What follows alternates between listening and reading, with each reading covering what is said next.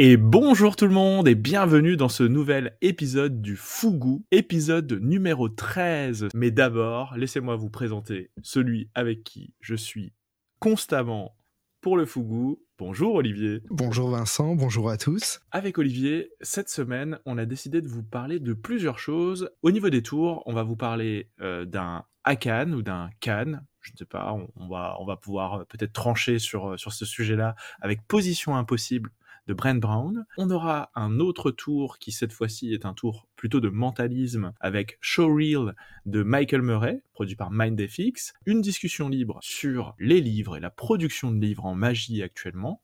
Mais d'abord, commençons par le tour dont on ne vous parlera pas. Olivier, cette semaine, de quoi s'agit-il? Cette semaine, ce sera Appearing Paul, qui existe en quatre versions. On va pas s'étendre dessus, mais tout simplement pour vous dire que vous faites apparaître une paille, une baguette magique de plus de 2 mètres. Et il semblerait que la qualité soit tellement mauvaise que le petit magicien a décidé de le retirer de son catalogue.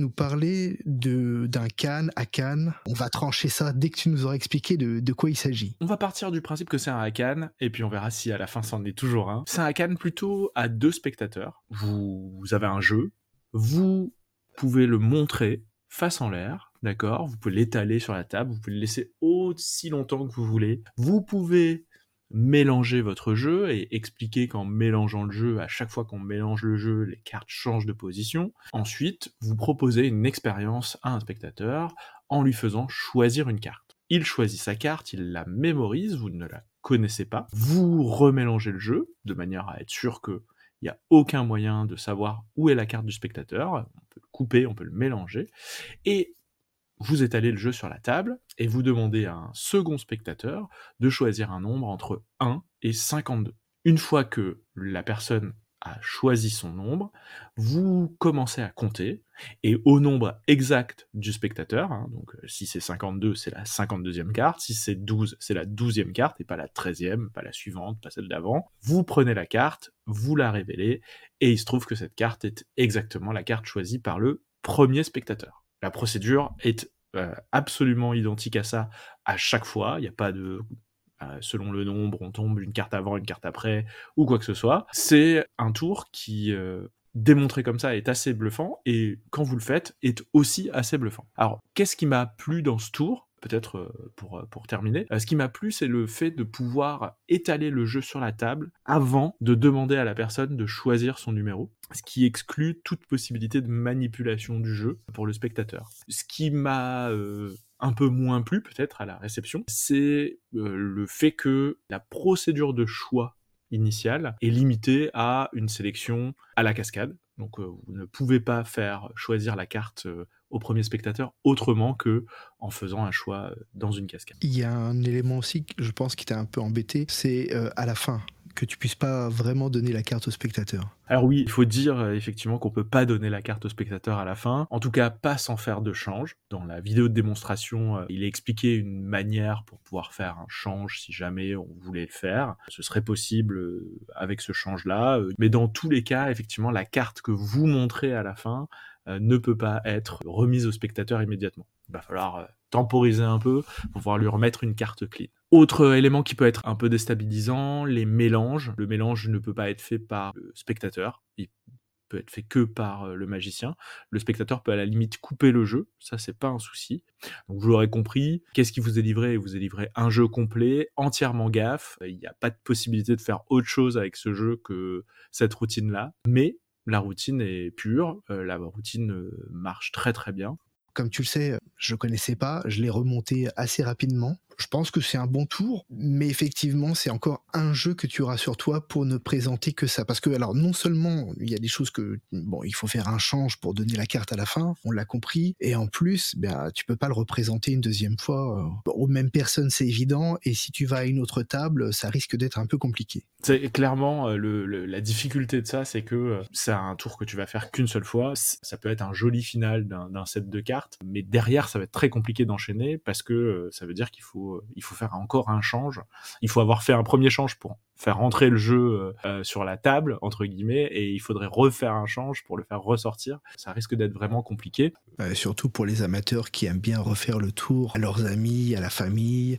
C'est un peu toujours les mêmes gens, donc là ils vont forcément comprendre quelque chose. Et euh, dis-moi alors, pour trancher sur cette histoire de Cannes à Cannes, parce que pour moi, visiblement, c'est n'importe quelle carte parce qu'il y a un choix a priori libre, mais euh, pour moi, un vrai Akan, c'est une personne qui va non seulement donner un numéro, mais qui va aussi donner l'identité de la carte. Et là, c'est c'est ouais. C'est pas le cas. C'est en ça que euh, c'est compliqué de dire que c'est un Akan parce que euh, il y a plusieurs choses qui pour moi sont, ne permettent pas de dire que c'est un Akan. La première, c'est que effectivement, tu ne choisis pas seule l'identité de la carte, tu l'as choisi par l'intermédiaire d'un jeu. Il y a un élément euh, qui entre en ligne de compte, c'est pas quelque chose que tu construis dans ta tête. La deuxième, c'est que c'est encore moins à Cannes quand tu sais que à chaque fois que tu vas faire le tour, il va se produire exactement la même carte. Donc c'est une carte à un nombre, à, n'importe quel nombre.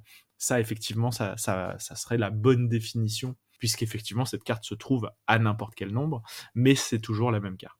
Donc je pense que euh, l'appellation de Hakan est certainement un peu survendue, même si dans l'esprit du spectateur, pour lui, il a le choix entre les 52 cartes. Ce qui est intéressant, c'est que le jeu étant Bicycle, il est vraiment particulier parce que parfois tu vois des jeux Card Shark euh, où, le trucage il n'est pas très original et ça coûte quand même assez cher. Là, il est euh, bien truqué, quoi, hein.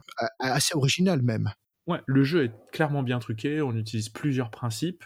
Euh, je pense que les magiciens qui, qui sont un peu férus de, de, jeux gimmicks, euh, de jeux euh, truqués, comprendront assez vite le type d'éléments. D'ailleurs, dans la définition, ou en tout cas dans les fiches produits du tour, on nous dit qu'il n'y a pas de chapelet, pas de trucs collants, donc pas de roughing fluide, pas de change, pas de... Il n'y a pas de tout ça, mais on nous dit pas les deux trucs qu'il y a. En même temps, c'est un peu le but. Donc, Et pas euh, oublié le, traditionnel, pas de flap. Hein, on a oublié. C'est vrai, pas de flap, c'est vrai. Euh, là, il y a marqué pas de. D'ailleurs, j'étais surpris. Il y a marqué pas de pontage, et euh, ça m'a fait ah. rire qu'il n'y ait pas de pontage parce que bon, il pourrait y avoir un pontage. Ça dépend comment vous tenez vos cartes a priori. Mais pas de mathématiques, pas de mémorisation. Donc a priori, quand on a enlevé tout ça, on se dit qu'il reste pas non plus beaucoup de principes spécifiques qu'on va pouvoir mettre en jeu. Donc on, peut par déduction trouver les deux éléments techniques qui vont servir à, à gimmicker ce jeu. J'aime beaucoup le fait de pouvoir montrer le jeu euh, très longtemps et très facilement et très librement aux spectateurs au début. Euh, le fait de pouvoir euh, vraiment arriver toujours sur le numéro de la carte. Il y a une petite subtilité dans le comptage qui effectivement permet d'arriver au résultat escompté, mais c'est en soi pas très gênant puisque la logique veut que ce soit un Cannes qu'on fait à deux spectateurs. Alors c'est peut-être une des limitations qu'on pourrait mettre à ce tour, c'est que ça marche pas très très bien s'il y a qu'un seul spectateur. Ouais, mais à la limite, tu peux faire compter les spectateurs et toi tu comptes, non? Tu pourrais. Alors, en fait, dans la réalité, il faut que ton spectateur soit à ta gauche. En gros, si tu veux que le tour fonctionne avec un seul spectateur, il faut absolument que ton spectateur soit à ta gauche. Mais en face de toi, ça fonctionnerait pas? En face de toi, ça me paraît compliqué. Ça me paraît compliqué ou alors ça dépend de tes capacités à faire un étalement euh, spécifique et en fait euh, la, subtilité c'est que si le spectateur compte il y a de grandes chances qu'il extrait la carte lui-même ouais, euh, ce qu'il n'est pas censé faire.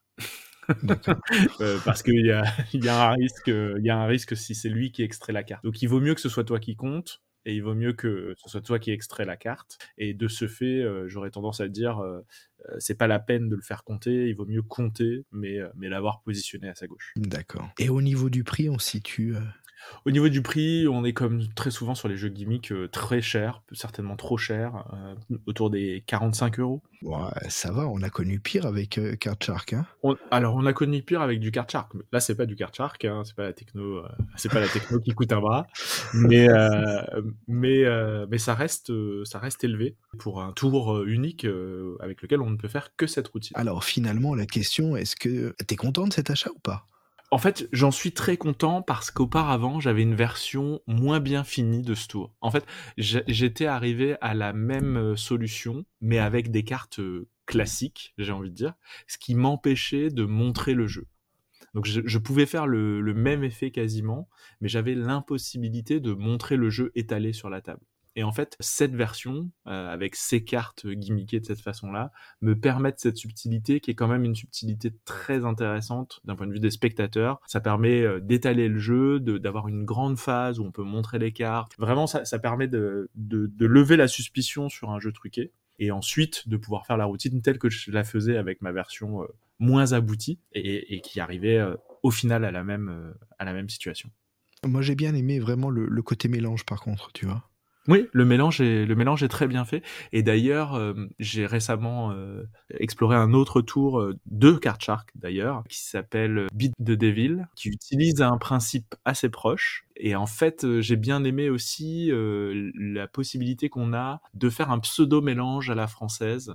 Avec finalement position impossible, on pourrait utiliser ce même pseudo mélange à la française pour varier le type de mélange. Pour moi, ça reste un très bon tour. En tout cas, moi, c'est le à Cannes que je présente le plus souvent. Ou Le. Cannes, si on, si on reste dessus. En tout cas, pour ce qui me concerne, euh, bien écoute, euh, je pense qu'il faut vraiment en avoir l'utilité. Si vous en avez envie, bah, faites-vous plaisir parce que finalement c'est bon. Moi, je pense que je je l'utiliserai pas. Ça se comprend, hein, c'est quand même un jeu dans une poche.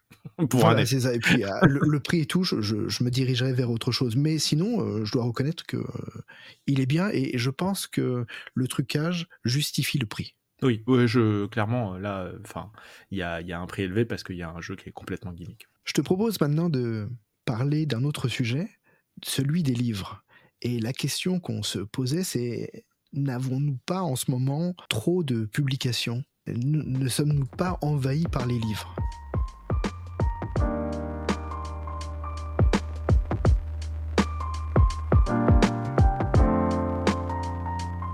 C'est un- vrai sujet.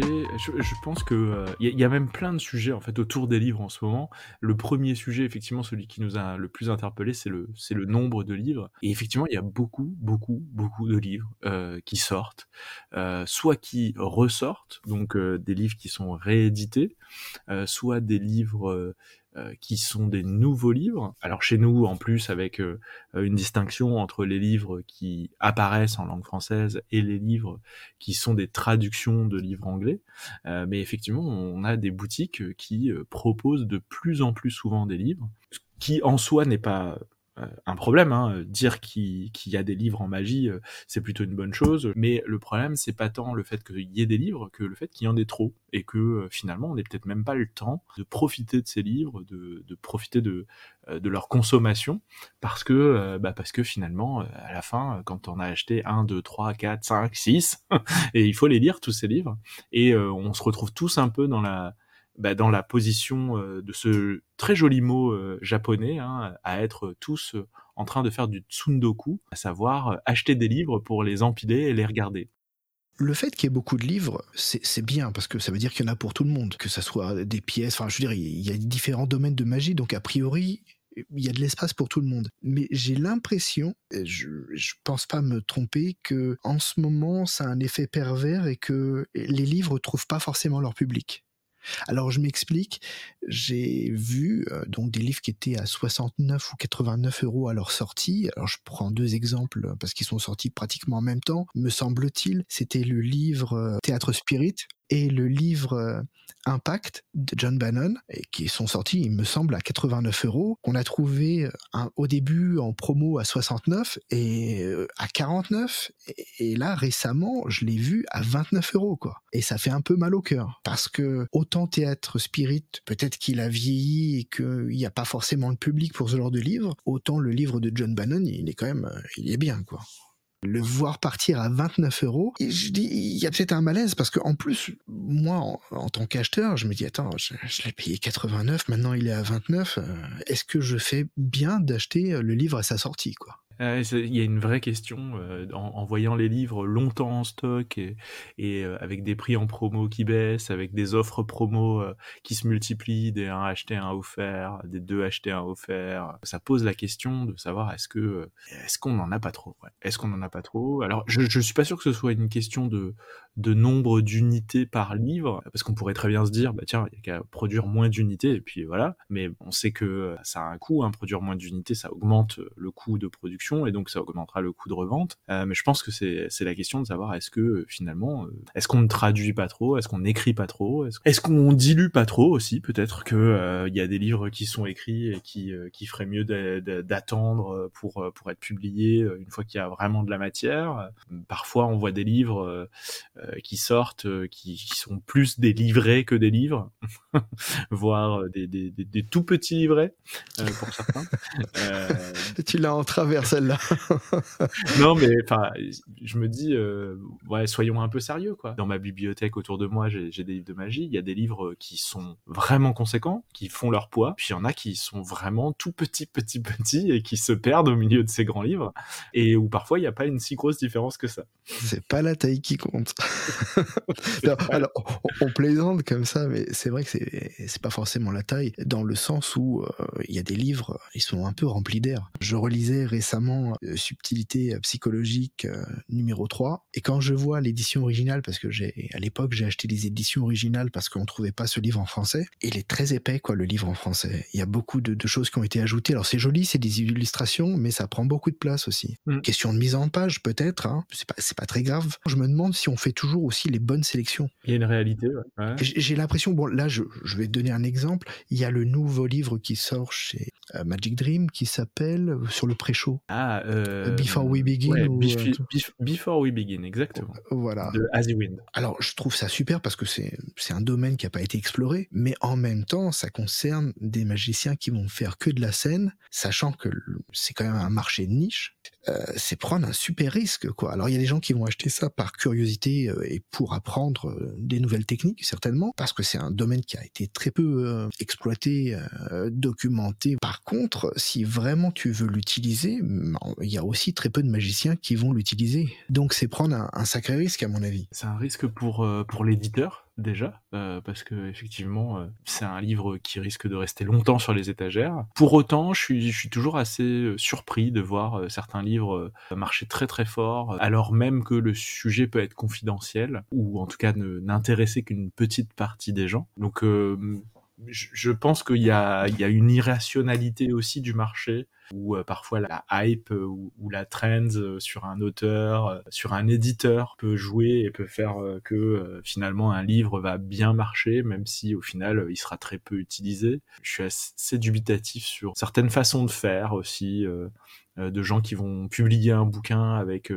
un peu leur bible et puis après qui vont rééditer euh, livret sur livret sur livret en ayant décortiqué cette bible en, plein de petits livrets qui vont revendre à l'unité. Je trouve ça presque contre-intuitif en fait. J'aurais vu j'aurais pu comprendre l'inverse. On sort un livret et après on fait une bible.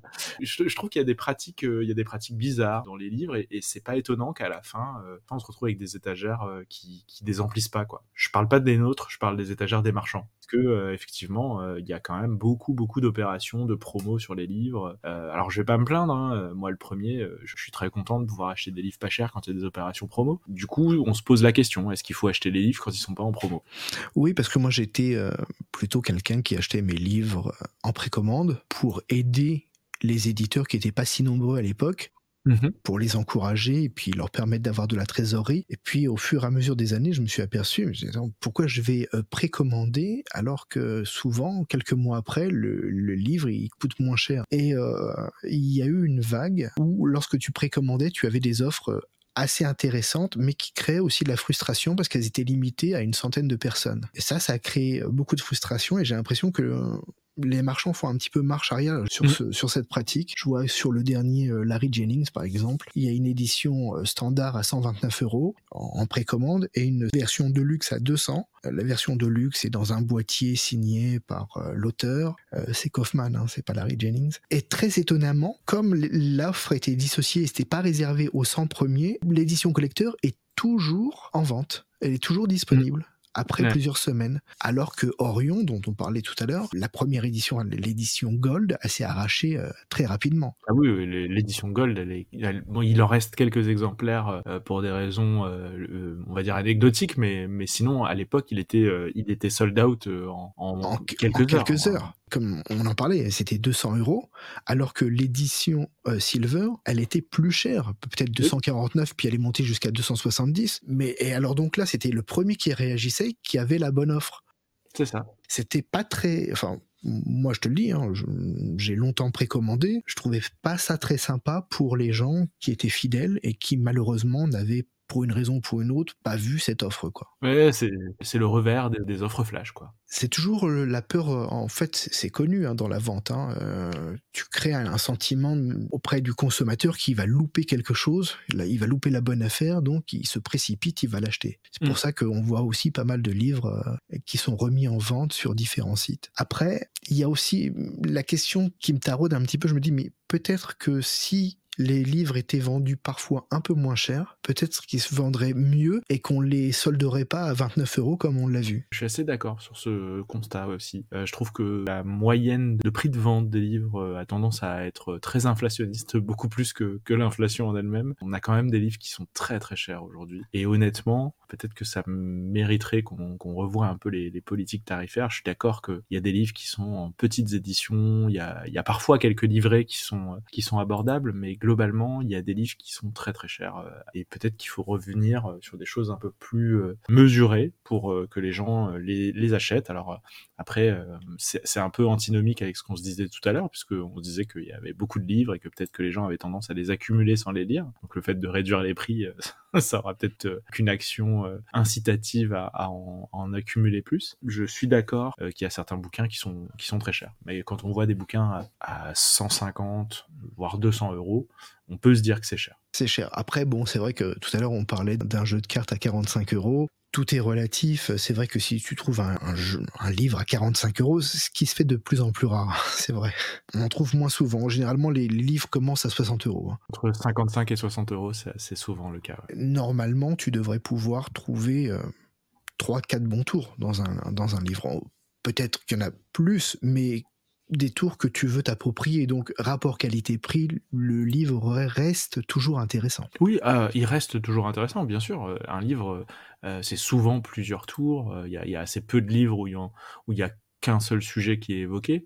Donc c'est souvent plusieurs éléments. Donc c'est pas c'est pas complètement choquant, mais en même temps c'est c'est aussi c'est aussi exempt de matériel la plupart du temps. Ça c'est de la nourriture intellectuelle. On est d'accord. On achète on achète le secret et pas le matériel, mais il n'en reste pas moins que euh, très souvent, une fois que tu as un livre, il faut ensuite aller acheter du matériel euh, pour pouvoir mettre en œuvre cet élément-là, te fabriquer euh, ce qu'il faut pour. euh. Donc il y a, y a un investissement complémentaire au livre la plupart du temps. Parfois on a déjà les éléments, mais, mais parfois il faut, il, faut aller, euh, il faut aller fouiller un petit peu. Donc euh, ouais, je, je, je pense que euh, ça reste euh, toujours rentable d'acheter des livres, mais euh, que quand même on est sur des niveaux de prix de, de livres qui sont très très élevés. Une chose est certaine, on est très content d'avoir plusieurs maisons d'édition. Ça nous permet d'avoir quand même un choix euh, assez important. Mais messieurs les éditeurs, euh, pensez bien au niveau de, de prix des livres, parce que malheureusement, voilà, ça, ça fait un peu mal au cœur quand j'ai vu un autre livre qui était vendu, je crois, 9 ou 5 euros, qui a été soldé. Ça fait un petit peu mal au cœur. En tant qu'amoureux des livres, moi, ça me gêne toujours. Poursuivons un peu sur les, sur les livres, ou en tout cas sur le papier, puisque tu vas nous parler d'un tour qui fait appel à une feuille. On parle de Showreel de Michael Murray, c'est ça?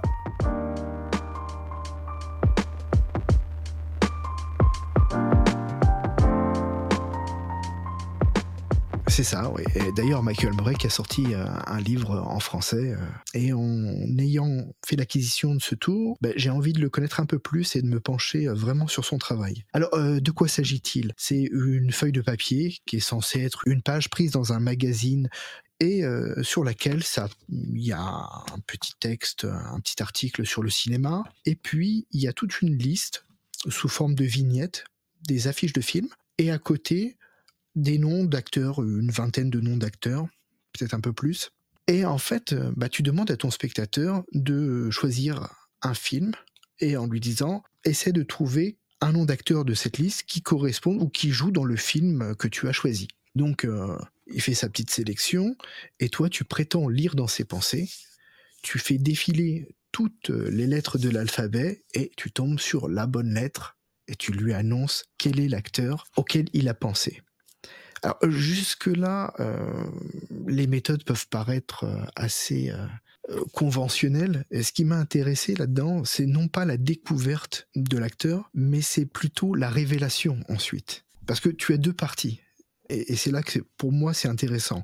Parce que comme tu le sais, on l'a déjà abordé, quand tu fais ça à des amis ou des gens qui te connaissent, ils savent pertinemment que tu peux pas lire dans les pensées. Donc euh, Michael Murray propose plusieurs solutions. Soit la lecture de pensée pure, soit de l'influence. Et je pense que c'est cette partie qui est plus intéressante. Parce qu'en fait, la révélation que tu vas faire, tu vas lui montrer que cette feuille, en fait, elle était là avec plein d'informations cachées qui t'ont permis d'influencer ce choix d'acteur. Il y a quatre sorties possibles. Il y en a une qui est assez spectaculaire, qui me plaît plus particulièrement. Il y en a deux autres qui sont bien. Et la dernière est peut-être un petit peu plus faible. Je sais pas ce que t'en penses, toi. Je trouve que c'est plutôt bien équilibré, en fait. Il y a la principale qui est, qui est assez bluffante. Peut-être même que ça en fait un peu trop, mais dans le déroulé, ça, ça me semble pas si mal que ça. Moi, j'aime bien toutes les révélations. Moi, ma préférée, euh, je vais le dire, hein, c'est euh, Morgan Freeman. Ouais, ouais. Morgan Freeman, euh, elle est assez forte. J'aime bien Sigourney Weaver. Mhm. J'aime bien Tom Hanks qui est aussi euh, assez sympa. et, celle que je trouve plus faible, c'est euh, Samuel Jackson. Celle-là, je la trouve un peu plus faible. Peut-être celle qui est un peu moins, un peu moins bonne que les autres, mais je la, je la trouve pas mal quand même. Elle exploite un peu, un peu moins de choses peut-être que, la, que les autres. Ouais, c'est certainement. La vidéo d'explication dure deux heures. Il y a pas mal d'éléments, il y a pas mal de choses, et c'est là où je me suis rendu compte que le personnage était intéressant et que du coup, je vais certainement me pencher sur son livre. La partie lecture de pensée, je trouve qu'elle est très bien construite. Mais c'est un peu le truc de Michael Murray, c'est qu'il a tendance à bien construire ses routines. Je sais pertinemment, alors même si c'est bien construit, c'est peut-être quelque chose que je pourrais vendre à une personne que je connais pas, mais si c'est une personne que je connais, je vais pas lui vendre l'histoire, elle va pas marcher dedans.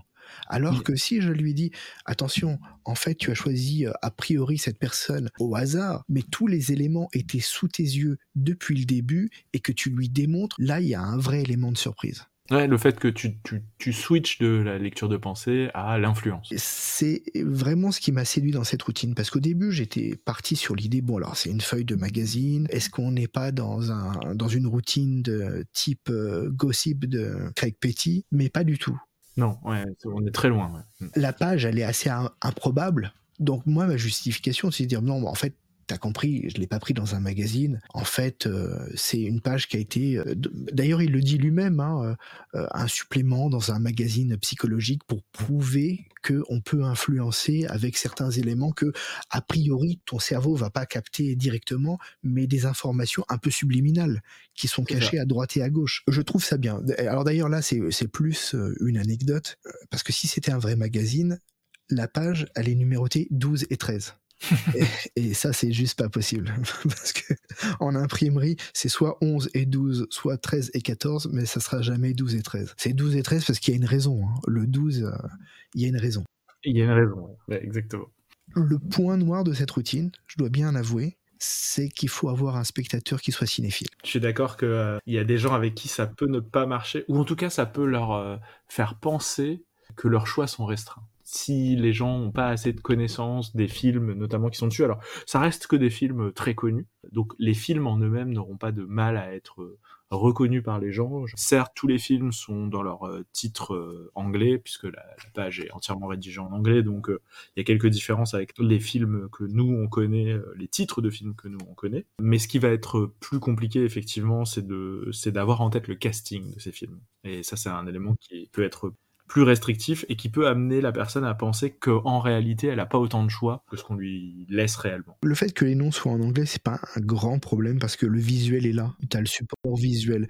Euh, les personnages, ils apparaissent dans beaucoup de films, mais pas forcément en rôle principal. C'est ça. Ça peut être des rôles secondaires et parfois euh, encore plus éloignés que le rôle secondaire. Donc, euh, si tu es pas avec des gens qui ont une grande connaissance, effectivement, là, il pourrait avoir le, sentiment que le choix est assez restreint, alors qu'en fait, il est beaucoup plus large. Et d'ailleurs, ça, peut être un élément à travailler aussi pour les gens qui voudraient le présenter. Prenez le temps quand même de vous renseigner un peu sur les films, leur casting, la présence des différents acteurs à l'intérieur, parce que ça, pourrait être une situation inconfortable qu'on vous demande, oui, mais du coup, euh, il y a qui dans ce film-là? C'est important pour vous de, de, savoir. Bon, euh, c'est expliqué dans la vidéo, hein, il donne un peu, euh, mais c'est vrai que c'est bien de le savoir. La petite contrainte, et c'est peut-être là où c'est peut-être pas trop logique, donc tu as une liste d'acteurs célèbres et tu demandes à la personne de choisir un film. Peut-être qu'elle va aller naturellement sur un film, mais elle va pas trouver son acteur dans la liste, donc elle va être obligé de passer à un autre. Euh, et parfois, c'est pour ça qu'il faut avoir, vraiment avoir des cinéphiles qui vont trouver immédiatement l'acteur qui correspond au film. Ça, c'est la seule contrainte. Par contre, pour la structure de la feuille, pour euh, les révélations et l'influence, j'ai trouvé ça super intéressant. Et euh, il y a un très très gros travail de, structure, de structure de la page, effectivement de construction de cette page, qui, qui fait que c'est un tour vraiment intéressant à travailler. Après, c'est vrai, deux heures, c'est pas le tour que tu apprends et cinq minutes en sortant de la boutique, tu peux le présenter tout de suite. Il faut un petit peu de temps pour le digérer. Ouais, il faut un peu de temps pour le digérer, il faut, euh, il faut travailler effectivement les révélations, il faut... Ouais, non, non, il y a, y a, un peu de boulot. Il n'y a, pas, y a pas beaucoup de matériel, mais il y a pas mal de travail. C'est en anglais, moi je le justifie, euh, comme c'est présenté au début, bah, je l'ai pris dans un magazine, bon, vrai ou pas vrai, les gens discutent pas trop ce point-là, surtout si à la fin tu expliques en fait, ça vient de, c'est un document qui a été publié exprès. C'est pour ça qu'il est en anglais parce que ça vient d'un magazine anglais, mais c'est une page spéciale sur l'influence et le message subliminal. À la fin, ça se justifie bien. C'est vrai qu'au départ, comme ça, a priori, ça se justifie pas. Je, pense que la, bonne façon, effectivement, alors pour les gens qui vivent dans un pays anglophone, c'est pas un problème, euh, et pour les autres, euh, la bonne façon, c'est d'expliquer que c'est quelque chose qui a été construit dans un but précis, et, à ce moment-là, il y a plus de, il y a plus de soucis, quoi. Tu sais à quoi ça m'a fait penser euh, Je reviens euh, souvent là-dessus, mais ça m'a fait penser euh, au tour AdSense, où il y avait une espèce ah d'influence comme ça commerciale. On avait aussi parlé du petit book test avec, les, logos. avec les mmh. logos c'est une autre dimension, mais euh, j'aime bien l'approche euh, influence euh, commerciale, influence subliminale. C'est tout à fait dans le même esprit. C'est des tours qui pourraient se mettre dans la même lignée. Je suis d'accord. En conclusion, je pense quand même qu'il faut bien réfléchir parce que c'est peut-être pas un effet qui est fait pour tout le monde. Non, je pense que tout le monde n'est pas prêt à présenter ça. C'est un effet qui, demande un peu de travail. il faut pouvoir effectivement avoir le bon public en face de soi. Mais j'avoue que si on, peut être avec quelques personnes cinéphile, c'est un effet qui peut être vraiment sympa. Eh bien, on arrive euh, à la fin de cet épisode numéro 13 du Fugu. J'espère que vous aurez apprécié cette euh, version euh, encore un peu remaniée. On essaye de tenir compte de vos retours et, de vos remarques. J'espère que les sujets qu'on a abordés vous auront plu. Et bah, Olivier, j'ai plus qu'à te dire à très vite pour le prochain épisode. Eh ben écoute, j'ai hâte qu'on se retrouve euh, très prochainement. À bientôt. Et si vous avez aimé cet épisode, n'hésitez pas à liker, commenter, vous abonner, nous laisser une note. Tout ce que vous pouvez faire pour diffuser ce podcast nous aidera à le faire connaître au plus grand nombre de magiciens. Merci à tous. Au revoir.